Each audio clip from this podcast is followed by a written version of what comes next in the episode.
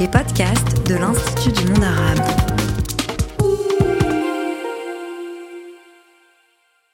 Bled, euh, ça me fait, à chaque fois que j'entends ça, ce mot, ce mot, ça, ça claque, quoi. C'est bled. Ça fait bled.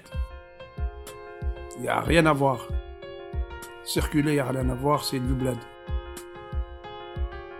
C'est origine contrôlée. C'est un monde euh, que je connais pas. C'est l'inconnu. Qui donne envie, puis à la fois qui fait peur. Lorsque j'étais petit, pour moi, c'était un, un lieu à découvrir. Un... C'était presque comme un pays imaginaire, en fait. Un bled à soi. Épisode 4 La fable.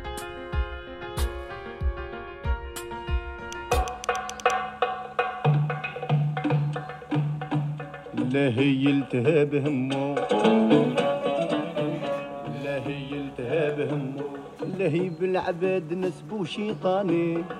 J'ai grandi d'une maman algérienne. Elle nous a pas transmis la langue. Elle nous a très peu euh, parlé de l'Algérie. Mais par contre, il y avait des objets.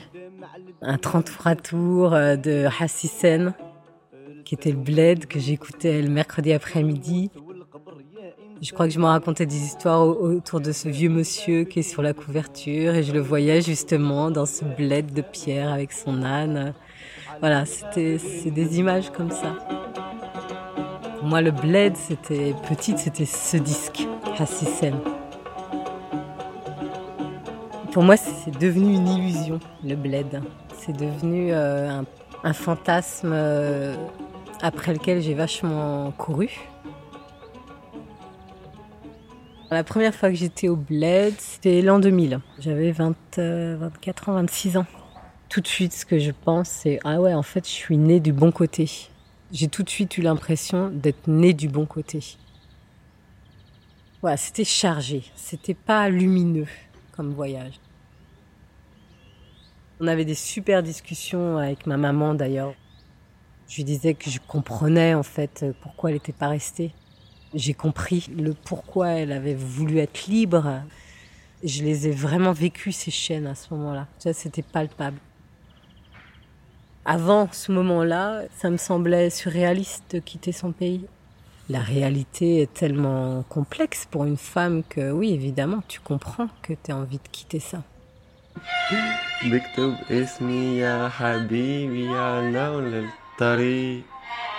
بكتب اسمي يا حبيبي على الطريق اكتب اسمك يا حبيبي على حفر العتيق تكتب اسمي يا حبيبي على نمل الطريق Et c'est vraiment ouais, le titre qui me fait penser à la Syrie direct. Quand j'entends ça, je, me- je me j'ai des souvenirs qui me reviennent de, du jardin et des fleurs qu'on avait. Quand on pense au bled, on n'est jamais malheureux. Jamais. Moi, je viens d'un bled qui est quand même euh, très inaccessible. C'est 8000 km d'ici en France. C'est un bled euh, qui est pas aussi euh, médiatique, on va dire, que le bled algérien ou marocain ou sénégalais ou malien. C'est vrai que, voilà, nous les Comoriens, c'est très particulier parce qu'on est, voilà, on appartient à une, communauté qui vit finalement au quotidien avec le bled dans la tête. parce que c'est un bled qui est loin, c'est un bled qui, euh, qui coûte cher. Pour ma mère et ma grand-mère, euh, la maison, c'est très important. Euh, leur maison qui est là-bas, elle elle fait peut-être, je ne sais combien de fois la taille de leurs appartements ici. C'est un lien très particulier. Lorsque j'étais petit, pour moi, c'était un, lieu à découvrir. Un... C'était presque comme un pays imaginaire, en fait. Auprès de ma grand-mère et de ma mère, on apprenait la langue chez nous à la Courneuve. Donc, euh, donc la langue maternelle, je la connaissais. La, la religion aussi, on me l'a transmise. Les liens euh, familiaux aussi, on me les a fait comprendre. Donc j'avais une idée de ce que pouvait être le bled, aussi à travers les cassettes que mes parents regardaient pour voir les mariages de famille et tout ça. Donc j'avais une notion du bled. Mais c'était vraiment comme un euh, dans Pokémon, il y a un monde qui s'appelle le Bourg-Palette. Ben voilà, c'était c'est vraiment comme un pays imaginaire que que je voyais le bled.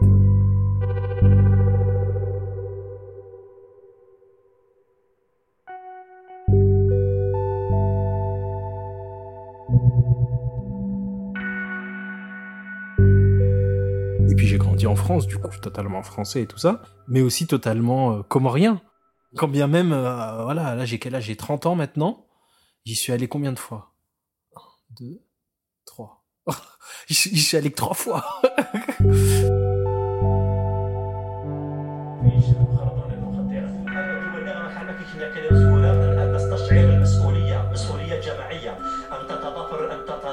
Ça, c'est du berbère euh, du sud. Enfin, c'est une variété euh, berbère. Là-bas, on a vu du kabyle, là, c'est du mozabite. C'est aussi euh, une façon d'être connecté avec le, le bled, d'avoir un sentiment d'être là-bas. Bilad, tu vois, ma chaîne s'appelle Bilad. Bilad. Le bled, le bled, c'est le bled, c'est un peu ponctué, le bilad. En fait, le bilad, ça vient de bled. Bled, c'est une ville. Le blé dans l'imaginaire de, des, des enfants, c'est un peu la terre promise. Moi, je croyais que en Algérie, tout le monde était habillé comme euh, la BD que je disais d'Aladin et la lampe merveilleuse. Pour moi, c'était une, c'était, voilà, c'est. Moi, je vois toujours le mot bled avec un B majuscule. Marrant, hein J'ai du mal à voir le bled avec un B minuscule. Je vois le bled avec un B majuscule parce que le bled, c'est. Putain, le bled, c'est beau, le bled. Bled, pour moi, bled est synonyme de beau. Beau, c'est bled.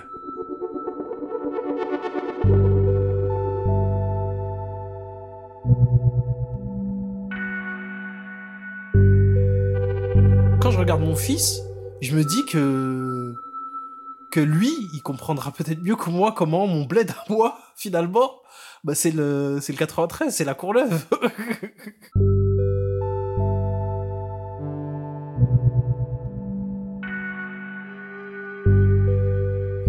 voilà, là, j'ai grandi dans une cité, les 4000, qui a énormément évolué.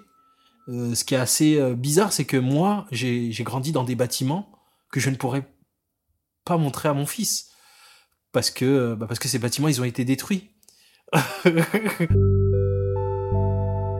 À suivre. Ce ne sont pas des villes qui ont été bombardées. Mais c'est juste euh, la rénovation urbaine quoi.